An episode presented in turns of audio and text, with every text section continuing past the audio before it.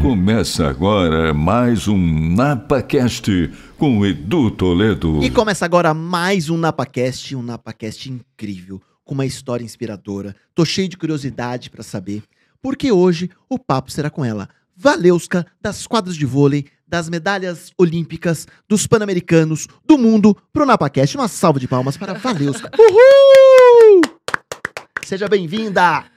Obrigada, eu que agradeço. Que honra ter você convite. aqui. Bate-papo, né? Que honra ter você aqui. Obrigada. Muito curioso. A gente estava conversando ali, ali fora e, e já deu para perceber a, a sua forma de pensar sobre as mudanças que nós temos em relação como era há 20, 30 anos atrás, quando uma menina pensa em jogar vôlei, como é hoje, enfim.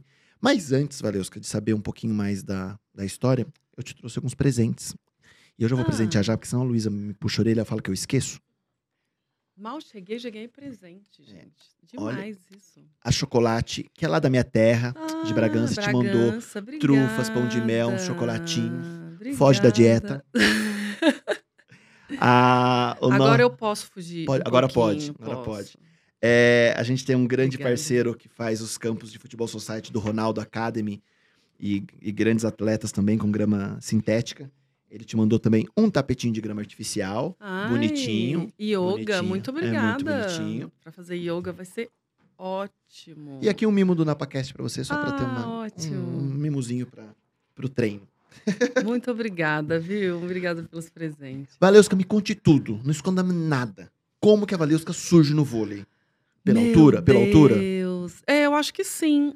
E um pouco pela desenvoltura que eu tinha em praticar vários esportes. É, na escola, né? Isso é identificado na escola. Com o professor Heron, que entra na minha escola, organiza um pouco ali o setor da, da, da parte física, né? Aham. Do, da parte que eu gostava muito, porque eu já começava a competir com os meninos nessa época. É, mas aí eu, eu jogava de tudo. A queimada naquela época em Belo Horizonte Isso. era, era demais. Você Então, é de BH, né? eu sou, sou Que mineirinha. delícia. É, então, era muito bacana. Eu me divertia muito.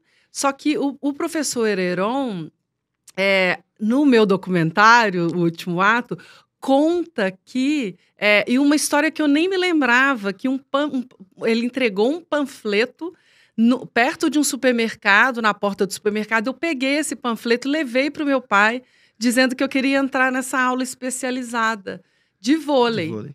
É, e aí meu pai me levou, e aí eu acho que foi que tudo começou. Isso com quantos anos, Valeuska? Com 12 anos. 12. Você sempre foi alta? Sempre. Só uma curiosidade. É, Eu, eu acho importante isso. A gente tem sempre um, um- uma parte do podcast que é uma parte social, informe a sociedade, enfim tal. Você sofreu bullying por ser alta? Eu, esse nome não existia. Não existia. É, Zoavam muito. Sim, Você mas eu acho que sim, eu acho que eu nunca me preocupei muito. Eu sempre tive muito, muitos apelidos, né? Aham. Porque na- naquela época a gente né, tinha muitos apelidos pelas características. Física, Era assim. É, só que eu acho que não. Muito cedo eu, eu já comecei a jogar vôlei com 12 anos, então eu interagia já com pessoas grandes. Então, para mim, aquilo era muito normal. Mas é claro que eu, eu, não, eu não podia sentar, não era a primeira da fila, eu não pu- podia sentar na frente na sala, porque Aham. senão eu atrapalhava as pessoas. Aham. Até hoje é Até assim. hoje é assim. A gente tem, eu, né? Você tem uma noção que você não pode sentar é, na frente, porque você vai atrapalhar as outras Aham. pessoas. Mas eu acho que, que esses nomes existiam, esses apelidos existiam, mas não eram coisas que me atrapalhavam, que me Que bom. atrapalharam naquela, naquela idade, naquela época. Até porque eu acho que eu fiz uso disso também. A seu favor. Tudo bem, eu sou uma girafa, mas eu, eu consigo. No vôlei, é, no- na queimada, eu sempre fui mais forte que todo Aham. mundo. Tinha domínio mais da Mas bola isso que é legal de ouvir. pessoas. Isso é legal de ouvir, porque você não usou, talvez, de uma fragilidade ou de uma emoção, enfim, da galera zoar pra que isso fosse algo ruim pra sua vida. E pelo contrário, virou combustível, né? Sim, nem todas as pessoas é, é, encaram dessa maneira. É, algumas pessoas sentem muito, Sim. muito trazem isso para Uhum. né, a vida até hoje. É, mas eu acho que não. Comigo foi muito, foi muito tranquilo, assim. Mas aí entra, então, lá com seus 12, com o panfleto do professor Heron, enfim tal. E quando a Valesca decide assim, nossa, eu vou viver disso. Dava Nossa, pra pensar disso? Não, imagina. Eu tinha, eu tinha 12 anos. É, eu não imaginava jamais. O Heron é, é, fala um- seis meses depois que eu, fiz, que eu estava nessa escolinha especializada. é, fala pro meu pai, eu queria muito levar a, Valeu, a Valesca ainda A naquela Valesca época, para fazer um teste no Minas Tênis Clube. Eu ainda tinha 12 anos naquela época. E meu pai disse: Nossa, mas como que eu vou levar uma menina para fazer um teste?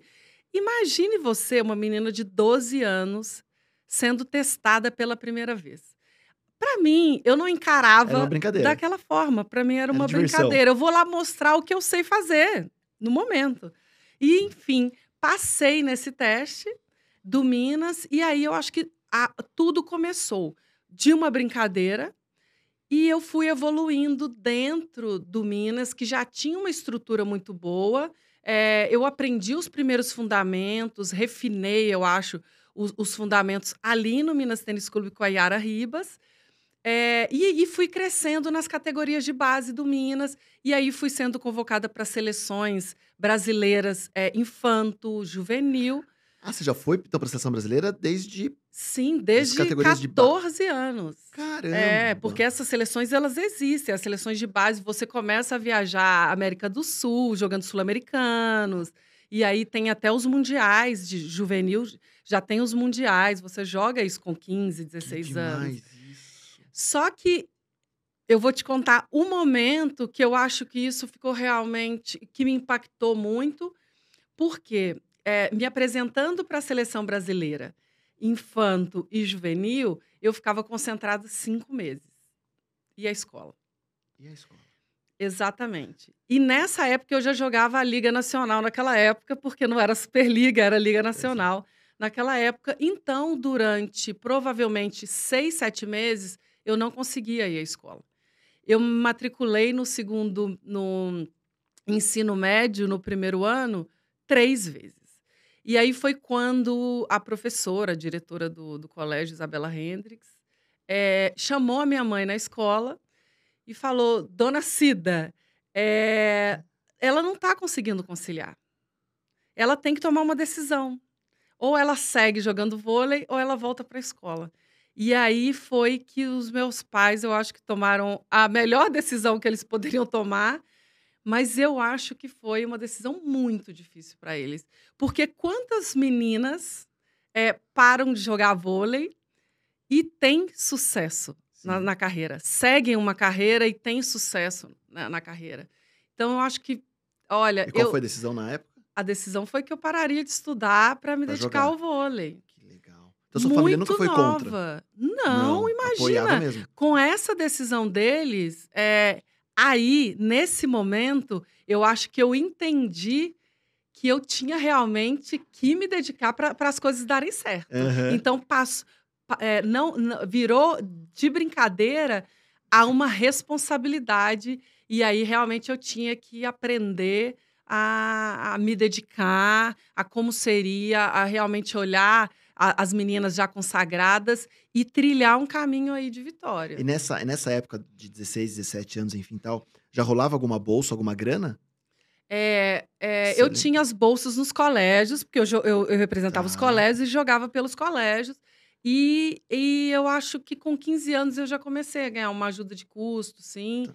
É, era um valor, claro, simbólico. Uhum. mas já me ajudava nas viagens, porque a gente viajava muito, mas meus pais sempre é, contribuíram muito para que tudo desse certo, assim. É, eu acho é, essa educação deles e o que eles me ensinaram desde menina foram muito importantes para mim nessa construção, mas com essa ba- base sólida que eles me deram. Então, eles, eles são muito importantes e foram muito importantes nessa época. Você lembra a primeira vez que eles foram te ver em quadra? Ou, se, ou um campeonato específico, ou. Não tô falando os grandes Olimpíadas, mas assim, nessa fase. Nossa, olha como ela tá, olha no time que ela tá, olha o que ela conseguiu. Enfim, você lembra dessa É, imagem? É, Sabe que eu, eu tenho uma imagem muito, muito bacana, porque muitas das outras jogadoras, os pais iam no, no treino, os pais iam em todos os jogos, eles estavam ali muito presentes. E os meus pais não foram assim. Meus pais não estavam sempre comigo em todos os jogos, em todos os campeonatos. Eu lembro, claro, que eu, quando eu fui convocada a primeira vez pela seleção para a seleção mineira, é, e a gente disputou um brasileiro no, dentro do Minas Tênis Clube, e eles foram e acompanharam esse campeonato. É, mas eu acho que isso também foi muito interessante, porque eu não era dependente deles para fazer nada. Vou te contar uma história que que está no meu documentário. Com 12 anos de idade, minha mãe me leva para fazer esse teste do, no Minas Tênis Clube e pede para eu prestar atenção no caminho. E eu não entendi, mas prestei atenção, porque eu era sempre muito obediente. Prestei atenção no caminho, cheguei, passei no teste. Quando a gente voltou para casa, no outro dia, a minha mãe me disse: o dinheiro do lanche, o dinheiro do ônibus. Hoje você vai sozinha. Você prestou atenção no percurso? Prestei, Prestei. mas eu jamais imaginaria que a minha mãe faria no outro dia eu fazer o trajeto toda com 12 anos sozinha. Hoje não acontece isso, né? Jamais. Jamais que os pais deixem uma criança de 12 anos. Jamais, isso não acontece. Mas é, eu acho que aquele momento me formou muito como pessoa também. Porque eu, eu, eu acho que eu tomei as rédeas ali da situação. Se eu quero ir, eu terei que ir sozinha. Então, eu acho que muita coisa do que eu sou hoje. Se deve a isso. Eu, nossa, eu descobri isso anos depois, que um ato simbólico da minha mãe determinou muito do meu caráter e da minha personalidade. Não, e uma hoje. porque a maior parte do tempo você ia estar sempre fora, né? E não ia ter o pai e a mãe perto, né? Não, exato. Mundo, Olimpíadas, outros países, enfim tal. Então, esse preparo. É. Mas, mas isso é, é, lindo de ouvir, né, Valesca? Porque é, eu fico imaginando. Eu sou pai também, eu fico imaginando como pai, como mãe com 12 anos, acreditar no talento do filho para o esporte, que querendo ou não, não tem grandes incentivos, né? Talvez hoje a mídia ajude um pouco, mas talvez naquela época, se, nossa, vai rolar grana, vai ser uma profissão que você vai ganhar muito dinheiro, enfim tal. Não, mas é o talento, né? É o acreditar no sonho, talvez, ali do vôlei, né? E eu acho que essa, essa imagem dos pais dá um sentimento de orgulho muito grande também, né? Desse preparo, assim. Porque não era assim, né? É, eu, e, mas eu acho que eles me prepararam ainda antes, é, na maneira que, ele, que, ele, que, eles, que eles nos educaram, eu e meu irmão. É, então, eu falo, eu falo sempre de preparação no vôlei, né? De, de, de estratégia, de Sim. quando a gente vai entrar na quadra. E, e, a preparação ela é muito importante em muitos momentos. E, e eu acho que é, essa educação foi sim uma preparação para a vida e, e eu não sei se. Não, não havia esse pensamento de será. É, disputará uma Olimpíada, será uma grande jogadora e, e viverá sempre fora de uhum. casa. Eu, não, eu acho que não havia, era muito mais inocente do que isso naquela época. Mas eles eles acreditavam em mim porque eles acreditavam na educação que eles me deram. Que demais isso. E isso, isso para mim é de muito orgulho mesmo, porque é, eu mudei muito conforme o tempo, mas essa essência de casa, dessa educação deles, permanece comigo até hoje. Eu posso imaginar. E nessa, e nessa trajetória, é, quando você começa a alçar novos voos, novos, novos times, enfim, é, em em que momento a Valeuska se vê ou caramba, tô indo para a seleção brasileira e agora agora o negócio ficou mais sério ainda. Não que os outros não tenham sido sérios, mas acho que assim, o sonho de qualquer atleta é ir para umas é ir para Olimpíadas representar seu país, ir para um Pan-Americano representar seu país, né? Não, a gente pode ser hipócrita e falar não, só o campeonato estadual que tá tudo OK não, né? Para algumas jogadoras isso isso tá, isso tá okay. Mas você queria mais? Não, eu eu sempre me preparei para ser. E eu aprendi isso com o tempo nessa caminhada. É, eu, eu tenho um divisor de água, sim, na minha carreira, quando o Bernardinho ligou para o telefone fixo da minha mãe em Belo Horizonte. Telefone fixo, em 97. Eu lembro que eu tive. Eu, eu tinha preparado uma festa de 18 anos. Eu tive que adiar a festa porque o Bernardinho tinha me ligado. Essa cena foi muito bacana, porque eu atendo o telefone fixo Ah, é o Bernardinho. Eu falo, hã? O Bernardinho ligando no fixo da casa da minha mãe, imagina. E, É trote, e- é trote, é trote. E meu pai e minha mãe vêm para perto do telefone e eu falo, mãe, é o Bernardinho que tá aqui. Fala. E eles ficaram ali tentando ouvir e ele me, me, me convida, me convida. Eu não fui convocada, eu fui convidada a participar de alguns amistosos que o Brasil faria no Nordeste contra a seleção japonesa. E aquilo, para mim, foi um outro mundo. Porque o Bernardo era o técnico da seleção brasileira há muitos anos e estar perto dele era um- uma subida num degrau muito grande. E, e, e- e naquela cabeça assim, caramba, ele sabe que eu existo. Eu já sabia que ele, que eu, ele, eu já sabia que ele é, sabia já de mim, porque as Virna, Leila, algumas meninas jogavam comigo a Liga Nacional no Minas. Eu já participava do Tá. time adulto. Então, elas falavam sempre para ele: é, olha, tem uma menina no Minas, ela ela está se desenvolvendo muito bem, você tem que prestar atenção nela, é, você tem que trazê-la para mais perto de, da gente, porque então eu acho que fo- e- essa essa conversa, né, essa as meninas mais velhas passam informação Aham. né, da- das meninas mais novas para os técnicos. E isso foi, e isso foi, eu acho que, que me levou um pouco mais para perto do Bernardo. Que demais. E aí rolou os amistosos. Aí a Valesca sai ou daí permanece? Aí, Aí rolou os amistosos. Para mim era um mundo novo, uma velocidade alucinante. Eu nunca tinha participado daquele nível, né, de, de, de campeonato e, e de time. E aí no outro ano ele me convoca já para a seleção permanente. É, em 98. E aí eu já faço parte mesmo como convocada da seleção e me convida também para participar do projeto dele. Então eu saio do Minas e vou participar do projeto do Rexona que ele tinha em Curitiba. Então eu saio de casa do Minas, onde eu comecei, e saio de casa. Eu saio da casa dos meus pais, vou morar sozinha em Curitiba. Que foi um outro passo também para mim muito um importante aprendizado absurdo, né? porque eu vivia diariamente com o Bernardinho.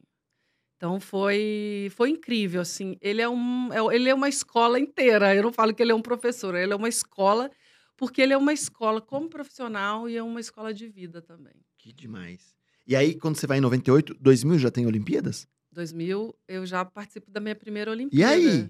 Que foi em Foi Sydney. Sydney. Sydney 2000, já como titular da seleção. Primeira Olimpíada como titular com 19 anos. Foi uma mistura de emoções e sensações, porque quando você entra e as mais velhas ficavam, a gente precisa tomar conta dessas meninas mais novas, porque é realmente um, Ah, o psicológico deve. é um parque de diversão. Imagina você entra num lugar que tem atrações o dia inteiro, que tem as, as pessoas mais bonitas do mundo, os atletas, e, e assim, realmente, se você não está muito focada, você realmente se perde. Mas é, eu acho que essa liderança dessas, dessas jogadoras mais velhas foram muito importantes naquele momento, porque imagine você, uma menina de 19 anos, disputando uma Olimpíada de verdade, disputando na quadra, entrando na quadra todo dia. É, com mais as sensações de, de querer conhecer a Vila Olímpica, de querer conhecer como é, de querer ir na abertura da Olimpíada. Então, são muitas coisas, eh, muitas sensações e emoções envolvidas que eu tive que controlar e elas me ajudaram muito. Porque eu lembro muito bem que a base que elas me deram ali, eh, eu tinha preocupação só em entrar na quadra e, E jogar. jogar. Então, foi, foi uma experiência realmente incrível para mim e liderada pelo Bernardinho. E como foi essa Olimpíadas? Medalha de bronze. Minha, imagina, minha primeira Olimpíada, já subo no pódio, medalha de O bronze. que acontece quando toca o hino nacional? Meu Deus. Isso eu senti em 2008, né? É, Foi de ouro, né? 2008 foi 2008 foi de ouro quando toca. é, em, 2000, em, dois, em 2000 não toca o nosso hino. É verdade. A gente é bronze, Não só toca. toca o hino do campeão. Do campeão. É, então, essa sensação Hum. eu senti em Em 2008. Mas tem uma caminhada muito grande até conta. chegar a conta. 2008. Porque aí a gente termina com bronze em 2000 e, e se prepara para 2004, que foi Atenas. entra um novo técnico, Bernardinho deixa a seleção em 2000, o, o Zé Roberto assume em 2003 e tem um ano para preparar aquele time. E quando ele entra, você tem medo de Olimpíada. você sair? Por ter trocado técnico, assim? Tem essa sensação interna entre as meninas ou não? porque você, eu já tinha um lugar, Um né? Já tinha construído um lugar. É, então, o Zé Roberto entra é, e pega já essa base pronta que o Bernardinho tinha deixado. Já tinha uma base pronta ali. Então, o que ele fez? Ele tinha um ano só para classificar para a Olimpíada e para que a gente disputasse. Na minha segunda Olimpíada, 2004, eu já tinha jogado uma Olimpíada, então já para mim já não era mais novidade. Vinham meninas novas que não tinham jogado e, e eu estava no meio das meninas mais experientes e, E e das das, meninas novas. mais novas. Então, a- eu acho que o momento para mim foi muito diferente. Foi já de ter que guiar algumas, né, algumas peças novas e continuar olhando ali para a geração mais Mais velha do que eu. É, e aí a gente tem aquele fatídico jogo contra a Rússia, 24 a 19, que todo mundo lembra. Nós éramos um time muito forte. E a gente sabia que a gente tinha condição de chegar na final. E quando a gente abre 2 a 0, é, a Rússia vira o jogo no quarto set. 24 a 19, a gente não consegue colocar uma bola no chão, perde no tie break e, e, e fica fora de- da possível final, da, da final inédita do Brasil, porque o Brasil não tem uma medalha de prata na, na Olimpíada. E aí a gente volta para casa. Muitas jogadoras de 2004 saem da seleção, remanescentes em 2008. Então, em 2008, eu estava em, em outro momento completamente diferente. Eu e Fofão, únicas remanescentes da, da seleção.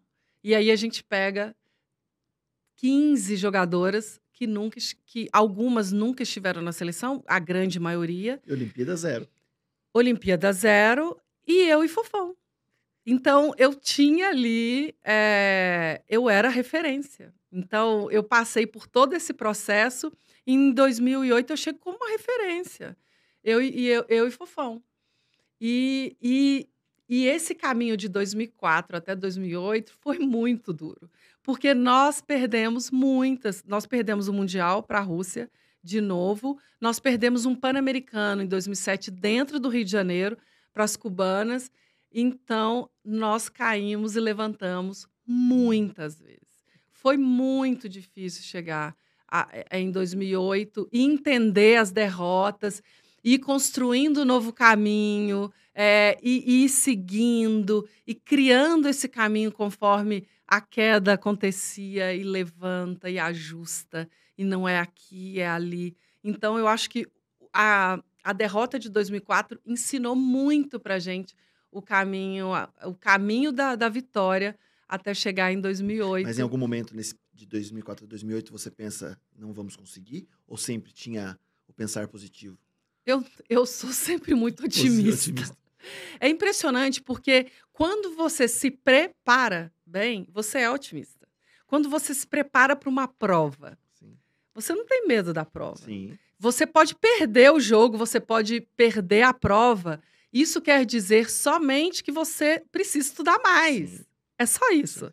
Então, a derrota, ela existe somente se você não entende o sinal que ela está te dando. Então, tirar sempre o melhor da derrota te leva a, construir um caminho da vitória. É aprender realmente com isso. Então, nós estávamos tão focadas e tão preparadas para 2008 que a gente chegou no Grand Prix, onde eu, sou, eu fui considerada a melhor bloqueadora do mundo, tão preparadas fisicamente e mentalmente que eu acho que nada, nada Abalava. aconteceria para abalar. E isso eu estou falando do grupo inteiro, porque é coletivo. Todo mundo tem que andar para o mesmo lado, no mesmo sentido. Senão a coisa não acontece. Então você tem que costurar muita coisa para chegar a ser campeã olímpica. É muito trabalho. Existe, só por curiosidade, quando você fala assim, ah, a gente se prepara fisicamente, mentalmente, enfim, fisicamente a gente vê e observa, logicamente, treino, treino, treino, treino, treino, né? A gente fala muito sobre, é, às vezes na, na comparação no mundo corporativo, a gente fala que os funcionários das grandes empresas têm uma dificuldade em, em se capacitar, em treinar, e ele, a gente estava falando isso ainda há pouco, sobre esse imediatismo de eu já quero me tornar um diretor com 18 anos de idade, ele não quer passar pela, pelas etapas do processo. Mas é, como funciona o trabalho mental de uma seleção olímpica, por exemplo? Existe é, psicólogos falando, existe um trabalho de, de, reconhecimento, existe um trabalho de autoconhecimento, de se auto-perceber. Como que funciona esse trabalho mental? Porque, às vezes, tô falando como leigo, né, e eu sempre assisti, né, o nível de concentração de vocês para entrar em quadra é absurdo.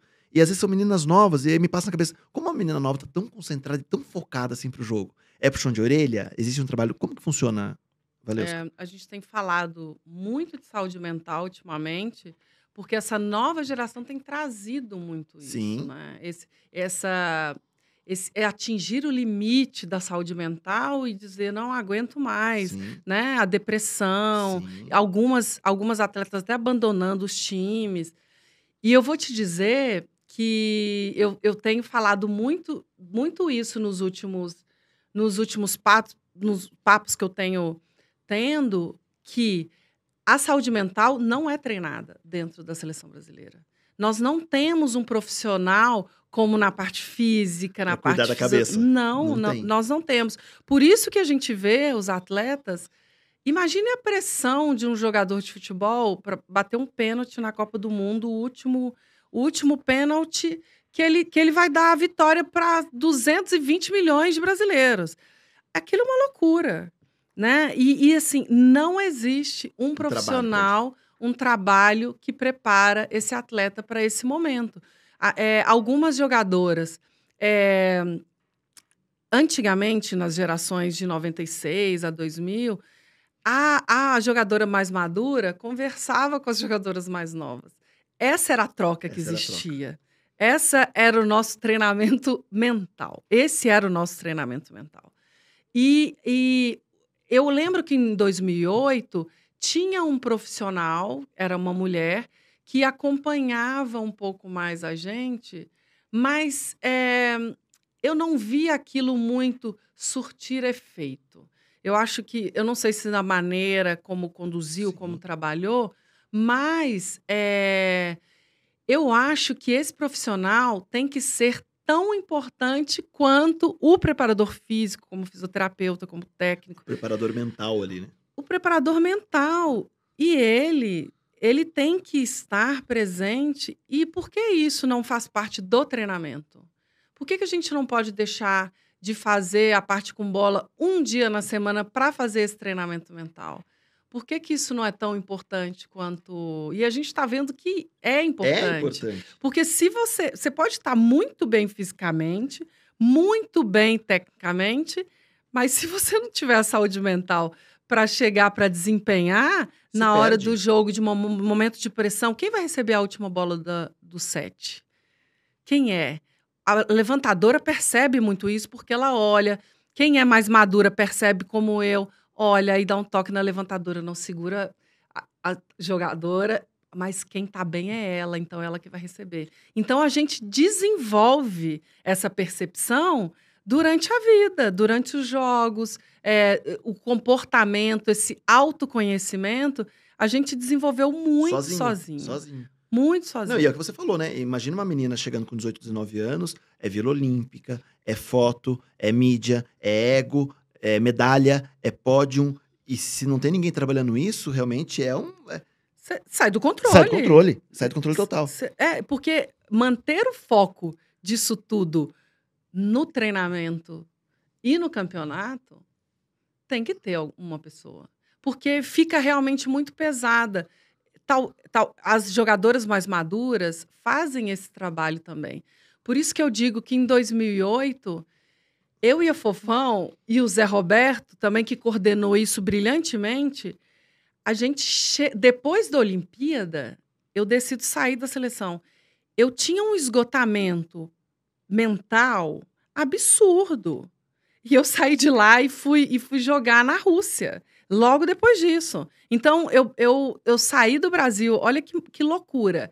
Com todo esse esgotamento, eu tinha um contrato assinado com o time na Rússia. Eu, cheguei no, eu chego no Brasil, quatro dias depois eu tenho que ir para a Rússia. Vi minha família? Não. Comemorou? Comemorei? Não. Não. Bora trabalhar. Bora trabalhar. E aí, como, como que você administra isso? E é, é uma loucura, realmente.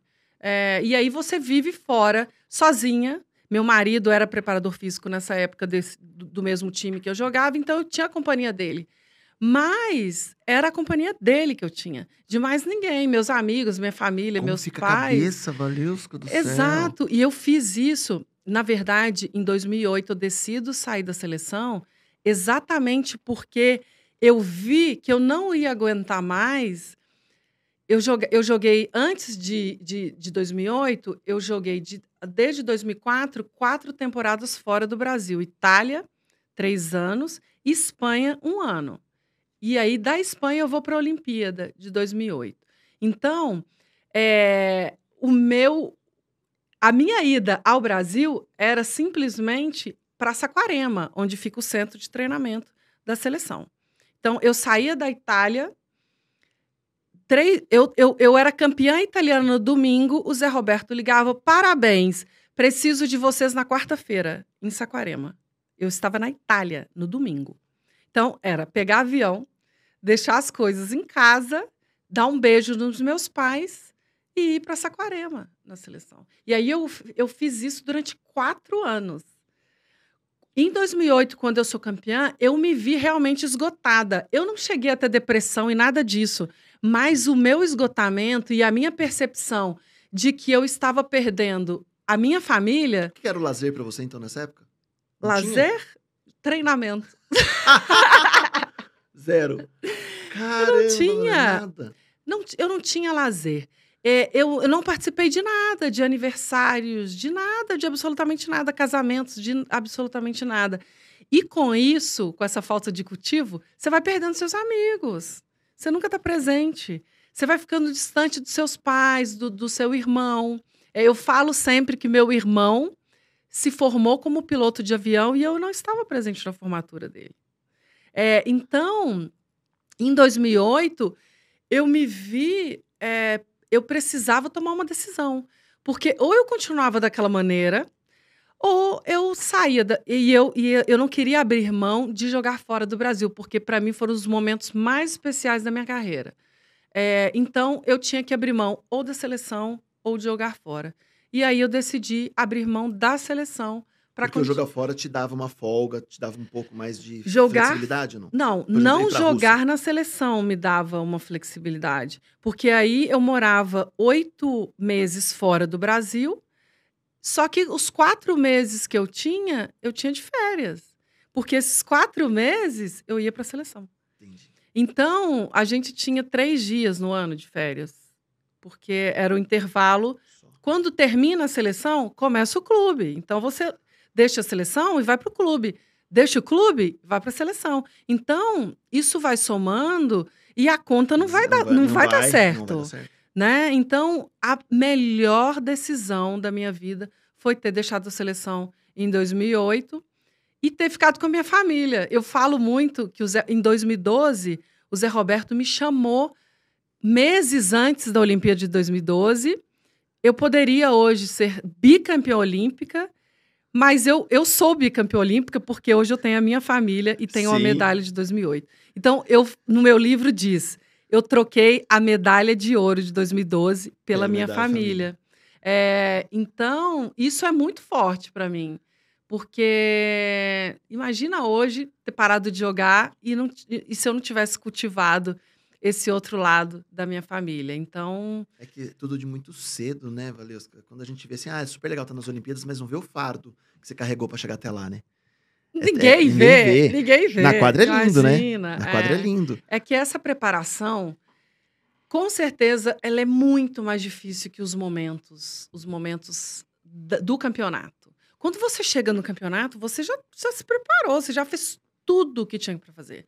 A, a única coisa que você faz dentro do campeonato é se ajustar taticamente pro, pra, para os times que você vai jogar. Vou jogar Uhum. contra a China, então eu preciso sacar bem, bloquear bem. Você faz aqueles ajustes finos no treinamento. E mais nada. Você não tem como aprender mais nada. Eu não consigo imaginar como não se trata a cabeça, valeu? É, mas eu tenho, eu tenho batido muito nessa, na- nessa Porque- tecla. Porque é, um- é uma contraparte. É um- desculpa até te interromper, mas é um, é um contraponto muito engraçado, porque tô falando pelo mundo corporativo, que é o mundo que eu vivo. Aí você fala assim: o, o próprio Bernardinho, um dos maiores palestrantes do Brasil, Sim. para falar de liderança e comportamento, mas não tem isso dentro da seleção. Aí você pega o Zé Roberto também fala, você pega as jogadoras, você, enfim, tal. A- o pós, né, o raio-x que você faz hoje disso é é necessário, não se cuidava, mas isso faz sentido, mas é uma é um, é um, é um, um, um- uma auto, um, um autoconhecimento, um auto-preparo mental que é inacreditável ver. Por, por ser uma menina tão nova, de ter É. uma maturidade dessa, porque talvez você vê o Bernardinho naquela época, né?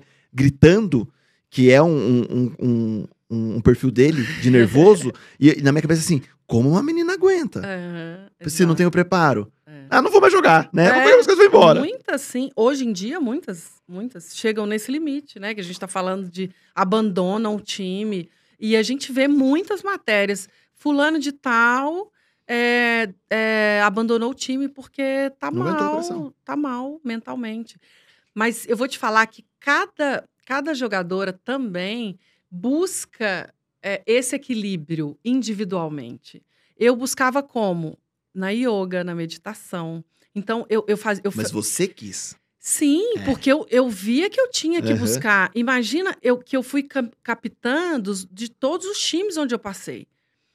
E, e o que é ser capitã? Eu ouvi uma frase linda esses dias, que é exatamente: capitã é a, a guardião, a guardiã dos valores. E é isso. Eu tinha que prezar por todos os valores do time. Eu não tomava conta só de mim. Então, a yoga não era só para mim. A yoga era para resolver o problema da atleta, que talvez brigou com a outra atleta, que brigou com o técnico, e o patrocinador está cobrando o resultado, e eu preciso conversar com o técnico. Então, então, assim, era, eu tinha que fazer a faxina no time. Era isso. E eu tinha que cuidar da minha saúde mental para conseguir administrar tudo isso. Então, eu não vivi essa, essa- esses 30, não, não 30 anos, mas pelo menos os últimos 20 anos, eu não vivi só pra Valeuska. Não era como só. ali. não era só ela eu. sozinha, egoísta ali, Não, não. Era Não todo. era só eu, porque eu era capitã. Então, tudo tinha que funcionar. Então, eu tinha que prestar atenção em tudo. E outra coisa, quando você é referência, você tem que tomar cuidado com tudo que você fala, com todas as suas ações. Está todo mundo prestando atenção em você. Então, isso é muito mais pesado do que as pessoas podem imaginar. Do tipo, por que a Valesca fez isso eu não posso fazer? Exatamente. Na- nos mínimos Em detalhes. tudo. Nos mínimos detalhes, vamos para uma festa. Todas as jogadoras. Eu ia, ficava uma hora e ia embora para casa. Porque eu não podia participar, eu não podia beber. Por quê? Eu vou chamar a atenção de alguma atleta no outro dia. Como? Com que moral? Como? Se eu estava bebendo junto com elas. Então, é, era uma coisa muito. Era, era uma Pensada. preparação e muito pensava. É, é muito pensada. Eu tinha que ter estratégias também para isso.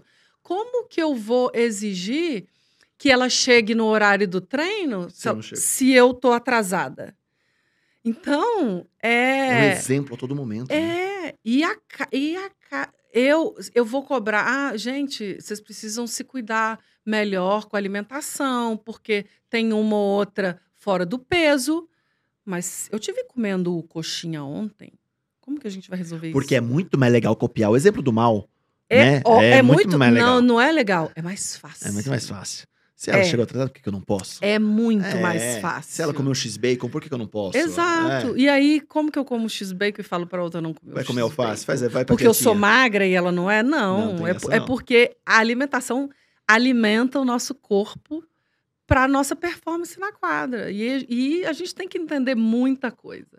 Muita coisa. Cê- Você já pensou em algum momento, ou, ou isso passa na sua cabeça, porque é, é, difícil ver uma, uma capacidade de liderança e da forma como você fala, sem pensar em algum momento em ser técnica? Não, acho que Não? não. Eu acho que eu cheguei no meu nível de capitã já. Não. É, a responsabilidade Muda. é, é muito grande. É. Eu, eu não, e assim, eu não sei se hoje eu gostaria de voltar para dentro da quadra. Eu tenho, eu, eu, eu gostaria de aprender muitas outras coisas. Como uma mentora, uma conselheira, alguma coisa do tipo, ou não? É, Eu acho que hoje eu posso sim usar tudo que eu vivi, porque jogadora de vôlei tem já é já tem uma história de, de construção de carreira. Agora, jogadora de vôlei capitã é diferente. É, as referências são diferentes. Então, a minha história realmente é diferente de uma outra jogadora que não que não foi capitã. A vida da Fofão não foi fácil todos esses anos porque ela era a capitã. Então, a capitã tem uma função diferente de diferente de uma jogadora comum. Por exemplo, segura a bronca? Tudo, você segura absolutamente tudo. Se você vê que tem uma relação ali que não está dando certo, que pode atrapalhar o grupo, por quê? Eu digo sempre, a gente não precisa se beijar todo dia, a gente tem que se respeitar. Pá, Entrou dentro da quadra, é o que a gente tem que fazer. Ninguém precisa ser amiga. Mas se em algum momento tem alguma relação que está interferindo Dentro- dentro do time e, e no desenvolvimento do time, é aí que eu tenho que interferir. E nem sempre essa conversa é agradável. Nem sempre não. Nunca essa conversa é agradável. Porque a vaidade existe, somos 15 mulheres juntas, criadas diferentes. Você está coçando a cabeça, né? Eu, é, eu entendi. Somos 15 mulheres criadas por famílias diferentes. Isso, isso te explica que somos muito diferentes em muitas coisas, com pensamentos diferentes, com crenças diferentes. E nós latinos somos poucos, poucos sentimentais, emocionais, quase nada. E as mulheres são menos ainda. E quando você soma isso à vaidade, você potencializa. É uma bomba. É uma bomba atômica. Então, eu, eu andava com uma bomba, uma granada na, mão, todos os dias. É, e aí você realmente tem que. é, eu preciso conversar com a jogadora tal amanhã. Então, hoje eu já estava aqui, preparando. me preparando, tomando uma taça de vinho e criando a estratégia de como será essa conversa. Por quê? Porque eu preciso que ela entenda o meu ponto de vista e eu preciso que ela entenda que ela não está contribuindo para o andamento da, do time inteiro. Então, algumas decisões eram muito importantes, porque o técnico me pergunta: Valesca, o treino amanhã é melhor às, às 9 ou às 10 da manhã? Eu não, aqui, nessa resposta, eu não estou pensando o que é melhor para mim. Ah, para mim é melhor às 9. Não é esse pensamento. Você deixa o seu pensamento de lado e você começa a pensar. é, hoje o treino acabou um pouco mais tarde. Amanhã, então, eu acho melhor fazer às 10, porque todo mundo vai chegar mais recuperado para treinar amanhã. É esse pensamento. Não o pensamento, ah, eu, eu é melhor, melhor acordar mais tarde, né? Eu gosto de dormir um pouquinho mais. Não é isso. E, e muitas coisas também você não põe no grupo para discussão, porque isso vai te levar 15 mulheres tentando decidir alguma coisa. Esquece. Qual uniforme que a gente vai viajar? Ah, eu quero o amarelo. Ah, eu prefiro o preto. Ah, mas eu prefiro branco. alguns momentos tinha que impor. Exato. Decide. Porque, porque aonde vai parar essa decisão? Três querem o branco, quatro querem o, o, o amarelo e duas querem o preto. Decidiu, amanhã viajaremos de amarelo e ponto. Chegou Entendeu? o ponto de, algum- de- de- em, em algum momento do, do ciúme, falar assim: Valesca, eu que tinha que ser capitã, não você. Você não sabe conduzir o time. Não, nunca. Não te respeitavam? Muito. Mas eu, eu te falo sempre, pela minha postura. É, pelo, pela maneira. Então eu já chegava nos times, ninguém nem perguntava quem ia ser a capitã. Todo mundo já sabia, a capitã é a Valeuska. E ponto. Você era brava? Eu, eu sou. Eu, eu não sou muito Pulso brava. Eu acho que. Sou. Sou porque, senão, se as coisas não andarem a perfeitamente, a gente não vai ser campeã. A gente tá ali para quê? Para ser campeã. Então, as coisas não podem sair do, da linha. A gente tem que andar naquele caminho. E eu aprendi vários caminhos com tantas derrotas. Então, eu já sabia. É, em alguns momentos, é, eu tinha um feeling tão, tão especial que a gente estava no aquecimento de um jogo, eu já estava sentindo que aquilo não estava bom. Aí eu falava, gente, isso não tá legal. Se a gente não mudar aqui do aquecimento, a gente vai perder esse jogo. Então eu reunia todo mundo e falava assim: vocês estão percebendo que a energia não tá legal, que a gente não tá fazendo a coisa focada, então vamos mudar isso agora, porque o resultado do jogo vocês já sabem. Então eu conseguia interferir antes do resultado. É, e, e sempre. E aí, quando a gente saía ali do. Né, a gente formava um grupo, eu falava, e aí quando isso se abria, eu já via que postura mudava. a fisionomia já já Já já já, tá, já estava em alerta, estava todo mundo em alerta, já estava todo mundo diferente. Então, essa observação eu aprendi muito com aquela geração de 96. Elas me moldaram muito. Você foi forjada ali, né? Não, fui construída ali, força força. É, porque não tinha, não, não tinha. A gente dava uma risadinha no, no aquecimento, Ana Moser já chegava. Estão desconcentradas, hein? Vamos concentrar. Era, era. Então era impressionante. E foi assim que eu aprendi. E aí você foi passando. né? E aí eu fui passando. É mito ou verdade que ninguém gosta de, de ganhar medalha de prata? Quando você disputa o bronze, você termina com uma vitória. Quando você disputa o ouro, ganha a prata, você termina com uma derrota. Então a sensação é diferente. Porque, porque às vezes acho que eu vi alguns memes, né, de imagem de quem vai receber medalha de prata com uma cara assim e Sim, de bronze porque feliz você acabou né? de perder. Com o bronze, você acabou de ganhar. Você entrou num jogo e ganhou e vitória. E quando você. A adrenalina da vitória e a sensação e os hormônios estão todos da vitória.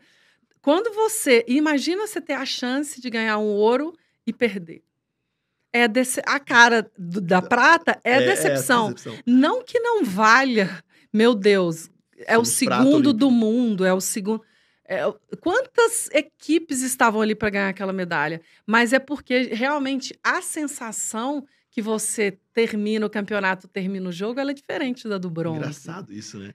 Eu, eu nunca, nunca, nunca tinha ouvido isso de uma, de, uma, de um atleta olímpico. E é engraçado porque faz todo sentido, né? Não faz todo sentido. É, eu, eu perdi, né? Eu perdi o ouro. Sim. Eu não Cê- ganhei a prata. É, exatamente. A sensação é essa. E muitos brasileiros entendem como isso também. E isso é feio, né? É porque você. é, eu, eu, eu falo que eu, quando. Gente, quando você chega na Olimpíada, tem milhões. O mundo inteiro tá ali. O mundo inteiro tá ali para quê? Para ganhar uma das três medalhas. E aí, você já. Você chegando na, na, na Olimpíada, você já deixou muita gente para trás. Quando você sobe no pódio, você tem que se sentir, no mínimo, uma privilegiada. O bronze, o prata, o ouro. Eu acho que a cor independe. É claro que quando você ganha o bronze, você almeja uma coisa melhor. E isso não é o problema de almejar. O problema, eu acho que é, são os comentários é, de, de alguns brasileiros, sim, porque a gente sabe que brasileiro não tem muita memória. Uhum. A gente sabe disso. Quando você fala que medalhista olímpico nos Estados Unidos, medalhista olímpico, eu não falei a cor da minha medalha. Sim. Você fala, eu, ela é uma medalhista olímpica. Você nem pergunta, as pessoas nem perguntam a cor dessa medalha. Você é tão importante quanto aquele que venceu. Então, eu acho que isso a gente pode melhorar muito, né? Dar valor a, a- coisas tão importantes que a gente às vezes é, deixa de lado. Quem nos ouve, talvez tenha adolescentes, enfim, que participam das suas seleções, das suas, dos seus campeonatos interclasse, regionais, estaduais, enfim tal. Qual a importância de comemorar as pequenas vitórias e as grandes vitórias? Para Valesca hoje. Fazendo uma, fazendo uma, talvez indo lá, talvez o meu primeiro campeonatinho na escola, que eu ganhei aquela medalha comprada igual de todo mundo, com os ramos escrito honra ao mérito. Mas comemorei aquela medalha Aquelas que estão guardadas Que estão até, guardadas até hoje, hoje. claro, que elas são importantes. Qual a importância de comemorar as pequenas vitórias? Primeiro eu vou começar pela uma frase do Bernardinho que me guia muito, até para manter esse equilíbrio mental que a gente tanto tanto fala. É, não fique muito feliz com o sucesso, com a vitória. E não fique tão triste e tão decepcionado com a derrota. Os dois são passageiros. Então, essa frase, para você manter um equilíbrio mental, ela é muito importante. Uhum. Porque eu digo sempre, eu venci o atleta, ele vence hoje. Amanhã, se ele disputar o mesmo jogo, ele pode perder. Então, a vitória de hoje, ela não serve mais para amanhã. Amanhã você tem que acordar e construir uma nova vitória. Então, é, é, as medalhas são muito importantes para te lembrar o tanto que você trabalhou para chegar ali. Eu falo muito que 2008, aquela medalha de ouro é muito, muito simbólica para mim, mas para me lembrar do que eu Percurso. fiz para qual, qual foi a, como que eu cheguei aqui. Então, quando eu subi no pódio e peguei a medalha, eu me lembrei até das gerações anteriores que construíram alguma coisa seleção tá para que aquela geração chegasse a ser medalha de ouro, porque elas quantas mãos passaram, né? Quantas construções, quantas pessoas contribuíram para que aquela medalha acontecesse realmente. Então, toda vitória é muito importante se você sabe colocá-la no lugar certo. Porque é o que eu digo, você venceu hoje. Para você vencer amanhã, você tem que construir tudo de novo. É, eu acho que é, é, é, É, é isso. é isso, é exatamente Muito isso. louco. E dentro disso também, por curiosidade, ah, vou falar que a grande maioria, nos- nas suas profissões normais, não de esporte, tem uma dificuldade em se capacitar, em, treinar para entregar o melhor resultado, seja para sua empresa, para seu negócio, enfim tal. Qual o volume de horas de treinamento que você tem numa preparação olímpica antes de entrar num jogo? É todo dia? Não. Natal, Réveillon, feriados, isso não existe. É, então, a gente perde a noção até de que dia é feriado ou não. A gente não sabe. Mas assim, é uma carga horária também Não, carga horária de todos os dias, sete, oito horas por dia.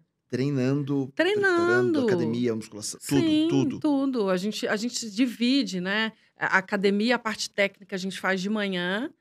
E a gente fala academia e parte técnica, mas tem a parte fisioterápica que você faz ali Sim. depois. Isso conta também como Mas, treinamento. mas pré-Olimpíadas, quantos meses assim, vocês ficam só treinando, treinando? Ah, você quer... ah, entendi. É, A gente sai, acaba o campeonato nos clubes e a gente vai imediatamente para isso quatro meses. Só treinando. Quatro meses concentrados em Saquarema, respirando aquilo. E É as isso. pessoas não percebem isso, que é só entrar em quadra, né? É, sabe que tem um amigo meu de, de BH que não acompanha muito esporte? Depois que ele me conheceu, ele, ele acompanha mais. Ele foi ver, ele estava no Rio, foi ver um jogo meu no Maracanãzinho, e ele falou: Nossa, mas você treina também? Eu achei que você vinha só para o jogo. Então, as pessoas não entendem que se você não realmente não se preparar, se não se qualificar, é, eu, e eu acho que essas histórias elas se encontram muito e tem uma história em comum, porque quando você trabalha e precisa entregar né, na empresa, sim, sim. onde você trabalha, você precisa entregar um projeto, é, a, a dedicação vai determinar muito o resultado final do seu projeto, de como você entrega no final. Quantas horas você ficou? Será que o outro ficou mais horas que você? O Bernardinho sempre fala: "Ah, ninguém vai treinar mais que a gente. Isso vocês podem ter certeza. Se eles estão treinando diferente, eu não sei o que eles estão fazendo, mas mais que a gente, a gente nunca vai sair de um campeonato dizendo: ah, mas o pouco. time tal treinou mais que a gente. Nunca. Nunca. Então, por falta de tentativas e de preparação, não foi. A gente pode perder, pode enten- tentar entender por que a gente perdeu e voltar lá no treinamento para fazer diferente alguns pontos. Como, como na quadra você prepara o seu ouvido para ouvir a voz do Zé Roberto e do Bernardinho e não da torcida? Eu não ouço a torcida durante o jogo. Absolutamente. Pode estar bagunça Sabe esse fone aqui? Aham. É como se eu, quando eu entro na quadra, eu faço uma preparação antes no O que que vestiário. você faz? Me conta. Você tem, tem seus, seu- suas manias? Todas as jogadoras têm as suas rotinas. Eu não tenho, eu, eu sou zero superstição, porque, meu Deus, se uma camiseta que eu joguei ontem me der a vitória de amanhã, é muito fácil, né? Então, a- a- eu tenho muita rotina do jogo. O que eu faço no jogo, no, do- no dia do jogo, é muito cronometrado. O almoço, o meu descanso depois. Eu, eu procuro não marcar reunião, nada que vai mexer comigo para decidir alguma coisa. Então, minha energia daquele jogo, daquele dia, é exatamente para o jogo. É, então, assim, nada pode interferir naquele dia. Então, eu me preparo realmente. Terça-feira é o dia do jogo, então não tenho que sair para fazer unha, não tenho que não tenho que fazer nada, tenho realmente que me preparar. No vestiário, é, hoje em dia com essa nova geração, tem música alta, é, ela- tem telefone, né? Tem o bate-papo, tem o Instagram, elas estão sempre ali muito Postando. conectadas, postando e olhando o que os outros estão postando, quem que jogou, quem está jogando. Então, eu acho que é muita informação. E eu simple, eu chego, troco de roupa e, e, e começo meu, meu pré-aquecimento. Eu faço um pré-aquecimento dentro do vestiário e muito e, e- e- e cuido muito da minha respiração. Então eu, eu começo a, a me conectar. É, já penso no que eu preciso fazer. A gente tem a tática do jogo sempre estudada, a gente vê vídeo. Então eu já penso no que eu preciso fazer naquele dia, quais são os pontos fortes do adversário. Então eu já entro no jogo já com essa preparação. Quando eu entro na quadra, 5, 6, 7 mil torcedores, eu não ouço absolutamente. É, é como se eu tivesse de fone, sabe? E, e parece que esse fone abre quando o técnico vai falar, como uma jogadora vai falar, porque eu sempre saio do jogo e alguma das meninas.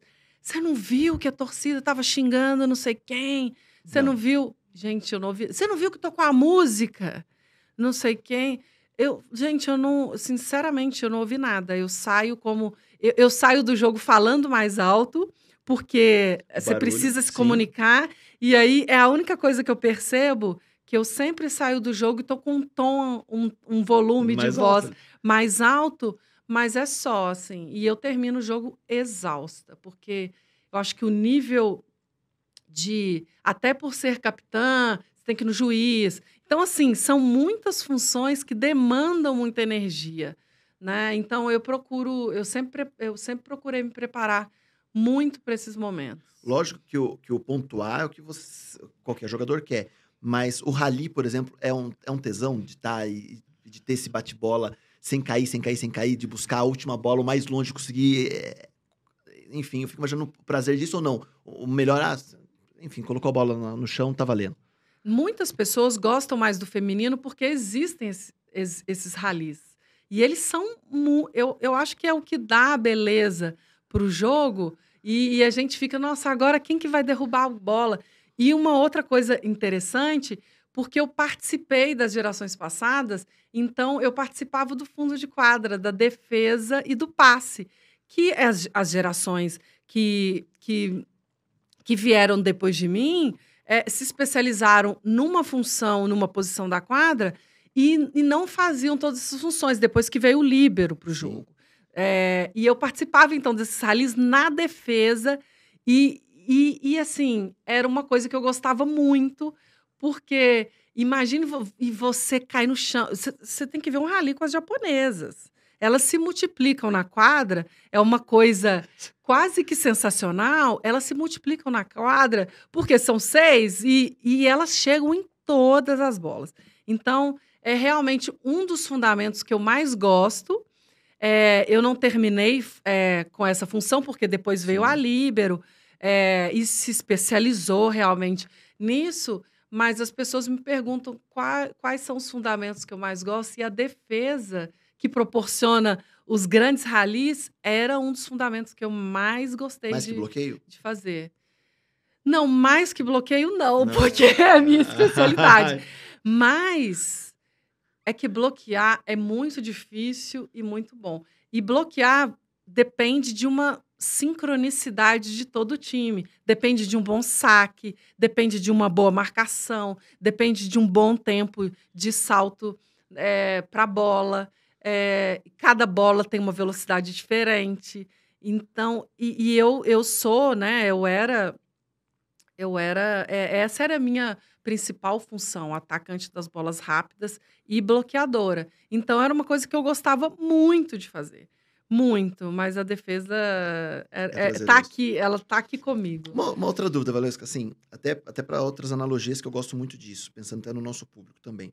É, existia um pré-julgamento do adversário? Exemplo, vou entrar em quadro hoje, sei lá, contra Cuba, Itália, Japão. Preocupação, ah, vou entrar contra, sei lá, um time, um país que não é, não, nunca foi tão relevante no vôlei. Ah, vamos entrar mais cegado que o jogo já tá ganho. E aí né? Com esse pensar Complica. e entrar lá, não é assim que funciona. Tinha esse pensar, às vezes? Vocês tinham que dar uma sacudida como capitão e falar em respeitar o adversário, não importa se ele, se ele tem um histórico de vitórias ou não, mas a gente pode ser surpreendido naquele jogo, enfim tal. Não, o discurso antes do jogo já é esse. Já é esse. É, vamos res... o máximo que a gente, o, que o que a gente puder fazer com esse adversário em re... respeitá-lo. Se for 25 a 0, 25 a 0, 25 a 0, nós vamos fazer dessa forma. Então, o respeito ao adversário é você realmente fazer o seu máximo para que. É, é, um, é um adversário. A gente, a gente sabe do potencial do adversário. Isso, isso todo mundo sabe. Né? Vai jogar Brasil contra Marrocos, não sei. Marrocos não tem uma tradição no futebol. Isso a gente já conhece. Mas quando você entra no jogo, o jogo é, é jogado né? E, e aí, como, qual é a forma de respeitar o adversário? É realmente ir 100% para a bola, para o ataque, ir na, em todas as defesas. E, e, e, então, é realmente se dedicando. Então, o discurso era: não vamos cair na armadilha de que o time é tecnicamente inferior. Porque ele é tecnicamente inferior, porque a gente conhece as habilidades. Sim. A gente isso é a gente isso a gente sabe, não tem como fugir disso. Agora cair nessa armadilha de que nós Já tá vamos tá ganhar o jogo que ainda não foi jogado, é, isso é realmente falado antes do jogo para já preparar é, né, todas as jogadoras para não entrarem ali achando que a coisa vai ser mais fácil. Em time que está em time que tá ganhando se mexe? Não. Não, não, não se mexe. Não, é pra quê? Você, você ficava a pé da vida se tava rolando um puta jogo gostoso e te tirava? É, mas eu acho que aí são estratégias também. Tá. É, se a gente tem um campeonato muito longo, desgastante. Vamos cuidar. Se a gente tá com o jogo. Se a gente abre uma vantagem, isso todos os técnicos fazem. Se você abre uma vantagem no jogo é, considerável, confortável, você vai colocar todas as peças para jogar. Porque é impossível você chegar num, num campeonato de, um mundial que foi disputado agora recentemente, um campeonato que durou 21 dias, com 12 jogos, com um dia de intervalo, você contar com todos os jogadores, todos os jogos e todos os pontos na quadra, como que essa jogadora vai chegar numa final fisicamente?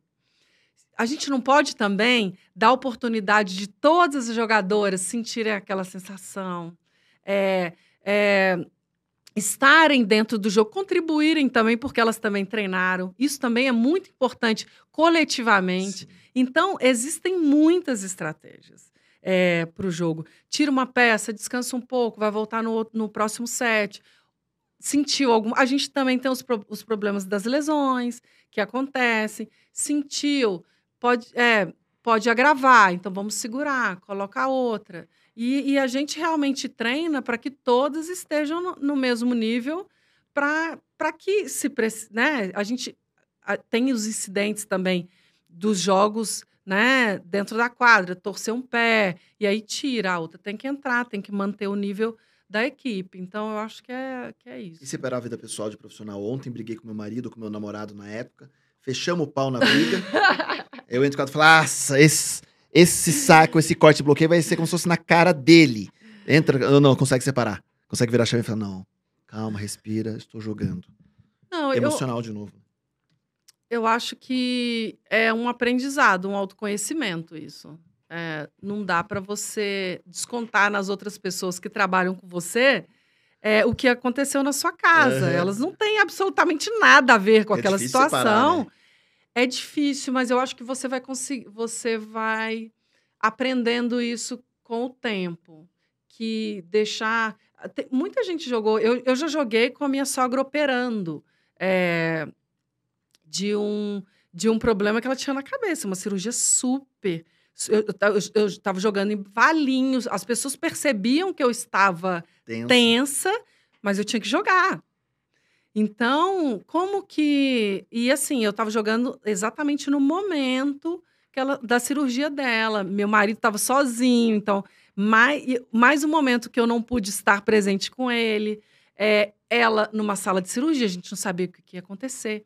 Então, é, o técnico sabia disso, mas eu tinha que jogar. Então, como, como que você. lidar com isso? Como lidar com isso? Difícil, né? Difícil. Micos, micos ou algo engraçado que a Valesca já fez em quadra? Mico. Já Ai. rolou?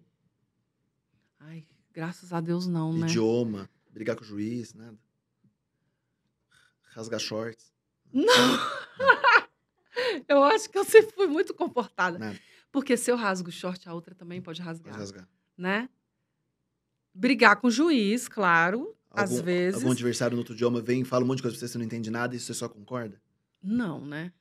Se eu não entendo nada, eu não, nem não concordo. concordo, só olha as caras de paisagem. Exatamente, exatamente. Imaginando, né? Porque passou na rede, não passa se cumprimentando, né? Fala, "Ratinho, não, ratinho, ratinho, ratinho, Passa. ratinho, Ah, provavelmente deve ter falado alguma coisa que eu não entendi. E, aí, se eu não entendi, tá tudo Tá bem. tudo bem. é demais isso, não? Conta do seu documentário pra mim agora. Que tá rolando. Nossa, meu documentário. Teve agora o Golden 7, né? Foi o último? É, foi o último lançado. A Tô gente por dentro, hein? tá por por dentro, dentro, sabendo por de tudo. Conte aí, conte aí.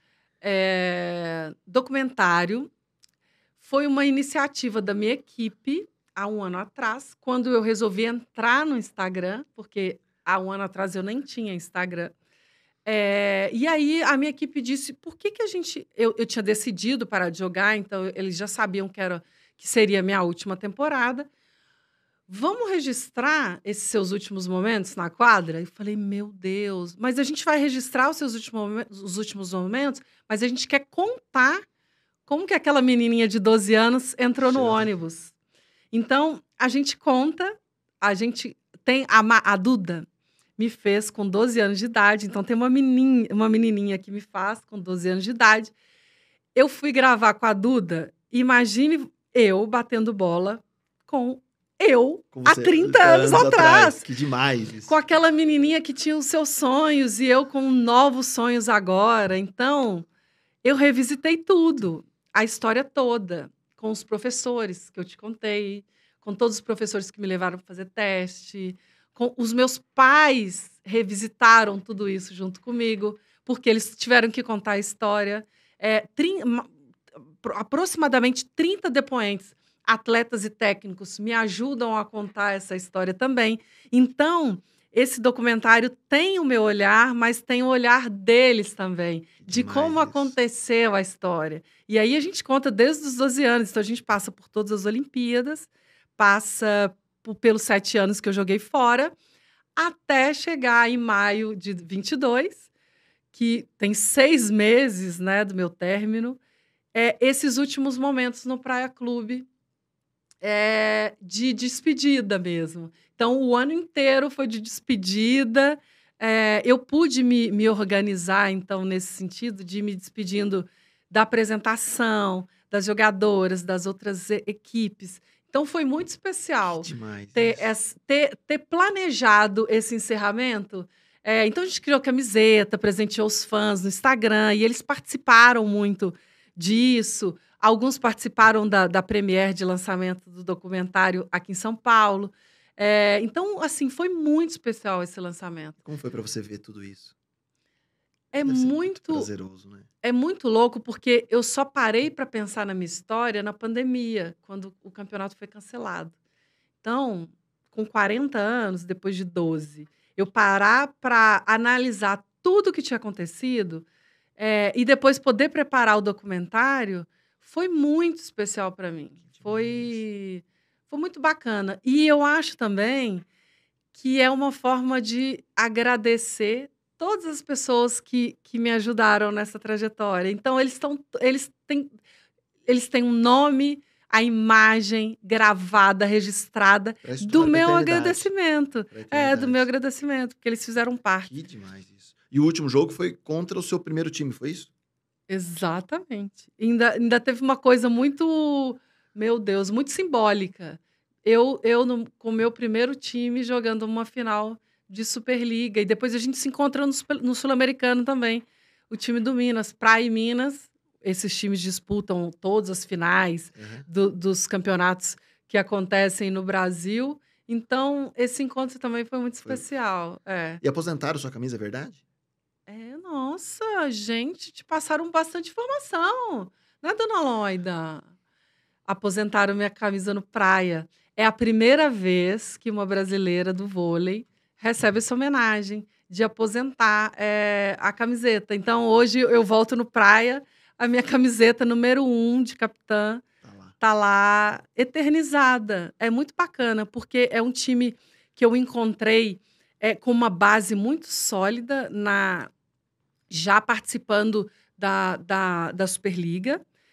Só que é um time que precisava de muitos ajustes. E eu acho que eles acreditaram muito em mim para esses ajustes. Com toda a bagagem que eu já tinha, então eu, junto com a comissão técnica e com os diretores, a gente mexeu muito na estrutura, sabe, do time. E no primeiro ano que eu cheguei, a gente disputou a primeira final da, do Praia Clube. Então, eles sentiram esse gostinho de como era disputar uma final. E aí a gente foi construindo, trocando gente, profissionalizando as coisas. E hoje eles disputam. E três anos depois, a gente conseguiu o primeiro título do Praia Clube Que, na que Superliga. orgulho, não? Foi demais, assim, a, a- e a cidade, a cidade é apaixonada com vôlei. É, é uma cidade. Eu sou cidadã honorária de Uberlândia. Uau! Até isso, gente. Uau! É demais, assim, é, é um projeto que ficou assim no meu coração. É um lugar que eu queria muito finalizar a minha carreira, até pelo respeito, pelo carinho que eles têm pela minha história. E eu acho que por tudo também que eu consegui é, dividir com eles, sabe? De, de estrutura, de aprendizado. Então foi, foi muito bacana. É que você fala, seu olho brilha de uma forma até diferente. É, né? Você- ah, eu é. amo, eu É tão amo bom mesmo. isso, né? É. A gente está até programando, porque eu vou lançar um livro em janeiro. é, e a gente já está até programando algumas datas de lançamento. E minhas primeiras cidades são São Paulo, que eu Sim. vivo e amo também. Belo Horizonte, dentro do Minas Tênis Clube, que é onde eu comecei. E Uberlândia é uma outra data. Não no Mercadão comendo giló. Não, né? eu não gosto de giló. Eu também não, mas que é tradição, né? Exato, É. meu pai adora. Eu Deixa ele ouvir eu falando isso. Então, assim, Mas o pão de queijo, pão de queijo tá todos ok. nós gostamos. Tá ótimo. Não é? E o que vem, o que vem da Valeuska para os próximos meses e para 2023? Meu Deus. Eu acho que pensar no lançamento desse livro, que é um, é um projeto que é, o, o documentário termina com a minha saída da quadra.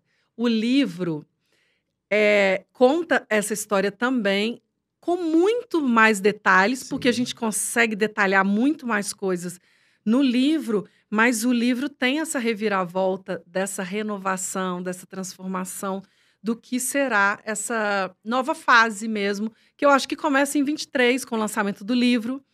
É, eu tenho um projeto com algumas ONGs que eu já comecei a fazer umas algumas lives no meu Instagram contando história de pessoas, levando a minha história de sucesso e contando história de outras pessoas que ajudam tantas outras.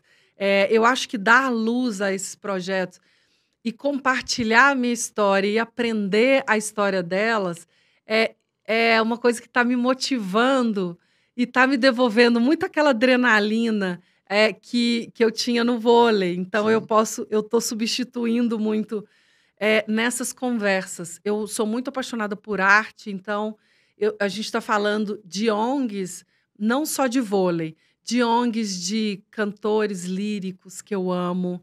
É, Você de música clássica também, né? Fiquei Eu- sabendo, né? amo música clássica. Eu fiz uma live esses dias com um cantor de música clássica maravilhosa. Fiz ele cantar Nessun Dorma para mim na live, ele quase me matou. Enjoada, né? Enjoadinha. Não, eu adoro. Gente, eu sou é muito apaixonada por música clássica.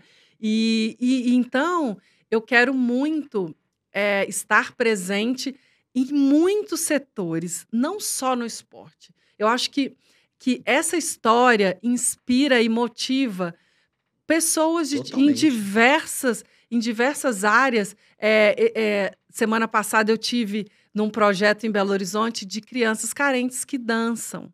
É, é muito bonito isso. Eu fui na apresentação final do ano delas. Então é muito inspirador. É, contar a história de quem está por trás desses projetos também. Então, dar à luz, criar, é, construir essas pontes, é uma coisa que eu quero levar para 23, com certeza. Viu? Na boa, eu vou dar só um palpite só, tá? Diga. Você tem que ir pro corporativo também. Você tem que palestrar. Tá vendo, Você Loida? tem que falar. Porque eu acho que essa analogia é, de liderança, essa analogia de trabalho em equipe, vindo de uma voz feminina, porque é muito fácil a gente ver um técnico, um jogador, um ex-jogador falar. É muito masculino. É muito essa... masculino, é muito machista em alguns momentos isso. E eu acho que ter hoje, no mundo de hoje, uma história como a sua, com, com uma, uma forma de conduzir, de falar, e você fala muito bem, eu acho que amarrar isso dentro, de, dentro do corporativo para falar de liderança, de quadra, de vitória, enfim tal, porque por mais que você não teve preparo, e eu vou dar uma opinião agora, né, em relação a isso, me perdoe, Eu- não, eu estou exatamente É, aprendendo é. muitas coisas e, eu, e, e- e essa é a minha sede. É, porque é, ver uma menina hoje, talvez entrar num time hoje com 18, 19 anos, no mundo que a gente vive hoje, com informação, WhatsApp, é live, é, tá- vai ouvir seu podcast, vai saber tal, tal, tal. Mas ver isso há 30 anos atrás, com a maturidade que você teve sem ter preparo, eu tô falando sem ter preparo técnico, você teve um preparo da vida dos seus pais, dos professores, Sim, sim. do Heron, de todo mundo e tal.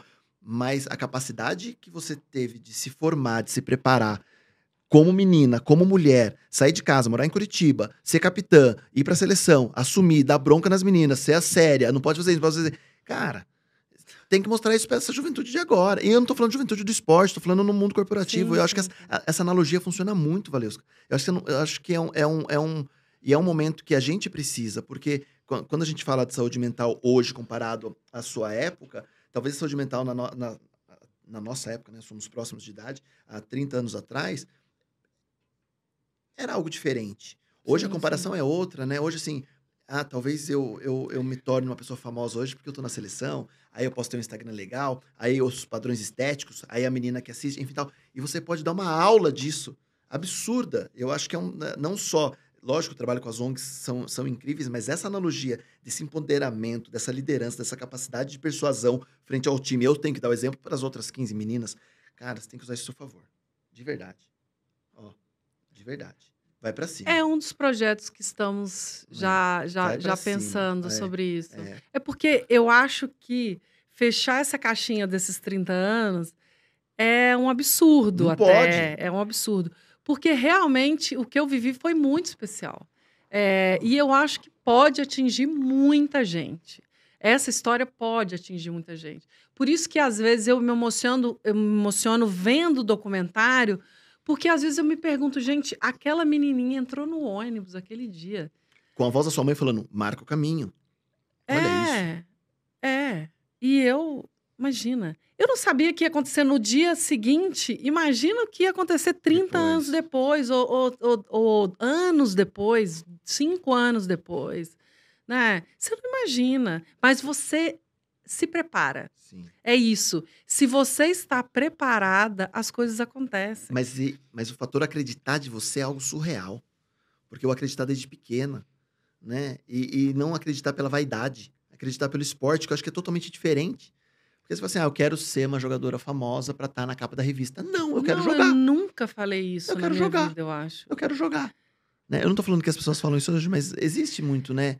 Ah, eu quero ser o Neymar, não, porque... mas eu acho que as pessoas falam Ah, sim isso ah, hoje. ah. Falam, eu quero ser a melhor, a, a, a jogadora Sim. mais mais bem paga do futebol. Sim, sim. As pessoas falam isso. Eu, hoje. eu, é, e fazendo uma analogia, né? Eu falei eu acho que é, ah, eu vou fazer uma analogia ao futebol, porque a gente passou no- passando a Copa do Mundo muito próxima, mas nós somos um, um- um- povo que vibra pelo time, que compra a camisa do time, que torce pelo time, que assiste o jogo acreditando naquele último minuto que vão fazer o gol, que vai mudar, que o pênalti vai ser bem batido, que a gente vai ganhar o campeonato, que vai vir um técnico bom, a gente xinga, a gente vibra, a gente comemora, a gente sofre, A gente não trabalha. não trabalha. A gente para o mundo Para o mundo. inteiro. Mas lá na minha empresa eu faço isso? Não. Lá com a minha família eu faço isso? Não. E por que não? Né?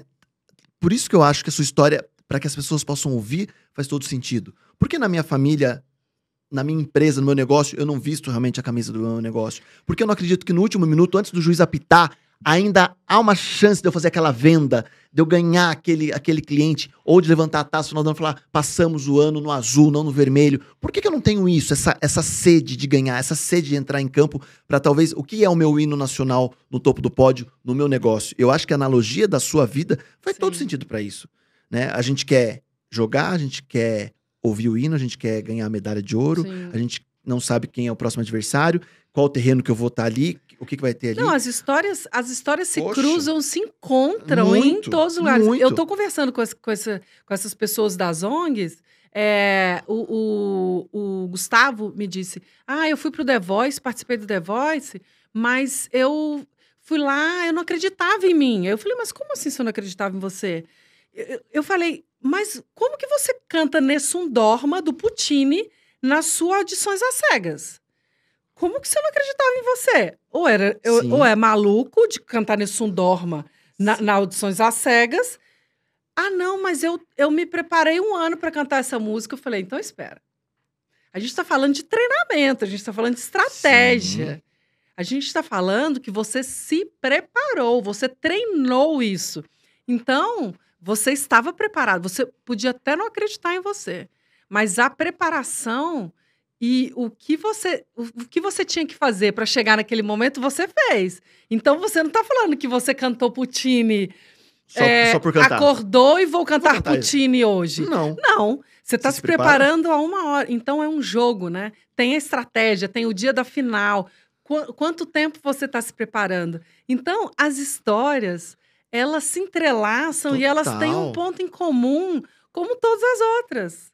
Olha aqui, e, e a gente conversando durante a, a, a, a conversa, o papo, eu falei, mas. Ah, uai, mas você está me falando que se preparou? Então é isso. É tudo um jogo. É, o, o vender. Como que você se prepara para vender, Sim. para alcançar sua meta de venda? Quando você fala assim, ah, a gente sabe num- numa análise de jogo como que o Japão joga, como Cuba, como Sérvia joga, como Sim. os Estados Unidos joga, porque você tá conhecendo seu adversário. Exato. Agora, eu vendo água, eu vendo grama, eu conheço meu adversário? Não. E que troféu que eu quero, que eu quero levantar se eu não conheço meu adversário? Então, assim, se, é- é- essa analogia faz todo sentido. Se a gente souber absorver e sugar isso de você, putz, tem que ir pra cima disso. Ó, Hum. Loida, vai trabalhar. Loida, vamos Vamos cima trabalhar. disso. Cara, porque é, é uma história que, amarrando, faz sentido pro cara que é empreendedor, faz sentido pro líder de uma grande empresa, faz Sim. sentido pro empregado que tá sem norte, sabe? Tá, eu quero me tornar o diretor, eu quero me tornar o capitão de um time, o líder, mas eu fiz o que pra chegar até aqui? E assim, a sua história é muito Qual é a linda. receita Qual para é a receita ali? isso? Porque é muito simples falar assim: eu tive um patrocínio, era o sonho dos meus pais que eu fosse um jogador de vôlei, que às vezes alguns pais sonham com a profissão do filho, eu me preparei pra A isso. primeira pergunta, eu estou feliz fazendo isso? Me dá prazer? Me dá prazer? Porque daí o resultado, a consequência vai é ser porque vai ser, vai ser jogar vôlei Sim, nesse nível, sem amor, esquece. Não, Não, vai pontuar nunca. Não vai. Não, Exato. não vai É nunca. isso. isso. é mágico de ver. Isso é mágico de ver. Que incrível. Obrigado por dividir tudo isso comigo Eu nesse que tempo. agradeço. Passou uma hora e meia aí de papo e voou. A gente foi profundo aqui, Foi, hein, nos foi. papos. Fale todas as redes sociais. Ai, meu Deus. Não, Valeuska, Valeuska, Já dizia Luciano Huck, soletrando. ponto Oliveira. Quer que eu soletre? É, lógico. W, eu sou craque em soletrar, né? Porque imagina. W-A-L-E-W-S-K-A ponto Oliveira. Ela tem dois Ws e um K no nome. Exatamente. difícil. Exatamente. E não é mais Valesca, é Valeuska. Correto? Depois de Bernardinho, é Valeuska. Valeuska. Gente, gostou? Você que tá vendo pelo YouTube, legal. Se você tá ve- ouvindo pelo Spotify, pelo Deezer, pelo Amazon, pelo iTunes, não importa onde você tá ouvindo, compartilhe essa história da Valeuska. Eu acho que você pode começar um 2023 com um pensar diferente. Talvez você pensar no seu 2023 que campo você quer entrar, que campeonato você quer disputar, contra quem você quer jogar, qual o seu talento E como você, como você quer jogar e por que, acima de tudo. Quando, ela, quando a, a Valeuska diz por que, que eu quero, pra que, que eu quero. Tem muita gente que tá saindo hoje, vai começar um 2023 sem saber pra onde quer ir. Ou vezes até acha que quer ir pra tal lugar, mas não sabe por quê. O que vai ganhar com aquilo e se aquilo vai te dar prazer ou não. Então, se não vai te dar prazer, cai fora. O mundo já tá tão chato, tão difícil. Não, e, e É. mudar o percurso durante a caminhada é válido também, Total. voltar atrás, né? Mudar da direita para a esquerda. Isso também é válido, é autoconhecimento. Total. Mas a gente não para pra se conhecer. A gente só sai fazendo. Nós somos um povo imediatista. Sai fazendo. Sim. O que vai acontecer não importa. Não! Eu acho que hoje é o retrato disso. Que treinar, sonhar, acreditar no sonho, carregar fardos. Em alguns momentos decidi. Eu fiquei muito tempo longe da família, isso foi um fardo, mas agora eu quero ficar próximo e eu posso ter essa capacidade de resiliência, de voltar. E agora eu quero viver isso. E eu posso entregar isso. E eu acho que não é o aposentar. Eu acho que é o. Vou viver melhor agora, uma nova Renovar. fase. É o renovar. É. É, um novo ciclo, uma nova energia. Eu acho que. As, É pessoas, as pessoas falam muito em sorte. E eu lido com isso de uma maneira muito estranha, porque eu acho que você, pode até ter sorte se você construiu a sorte. Ninguém, ninguém tem sorte deitado na cama. Sim. Você tem sorte deitado na cama? Não. Então, a sorte também é construída. Ah, a pessoa teve sorte na, na final. A gente não tem sorte. A gente constrói a Constrói. sorte. E aí ela acontece. É isso. Não precisa nem falar nada. É isso. É isso. Valeu, Sca. Obrigado. De verdade. Eu que que aprendizado agradeço. contigo. Eu tenho dito muito que o podcast está sendo uma pós-graduação para mim. E hoje foi uma masterclass, assim, absurda. Eu contigo, quero assim. aprender com você palestras, foi hein? A gente vai incrível. conversar sobre Foi isso. incrível, de verdade, que a gente possa muito levar isso para, acho que para quem nos ouve e, acima de tudo, provocar. Né? Eu acho que essa provocação que você teve hoje mexeu muito comigo e eu acho que com quem está ouvindo também, porque a gente tem que se sacudir, tem que querer mais e entregar o melhor em quadra. E às vezes a gente está entregando só feijão com arroz. Ah, pontuei, tá bom. Joguei, tá bom. É Não, mais fácil. Não, não, tenho que entregar o melhor. E é isso. Valeu, de coração. mesmo. Obrigada, querido. Um ótimo 2023 para ti. Pra você também. Valeu, gente, que ficou até agora. E não perca que semana que vem tem mais podcast. Obrigado!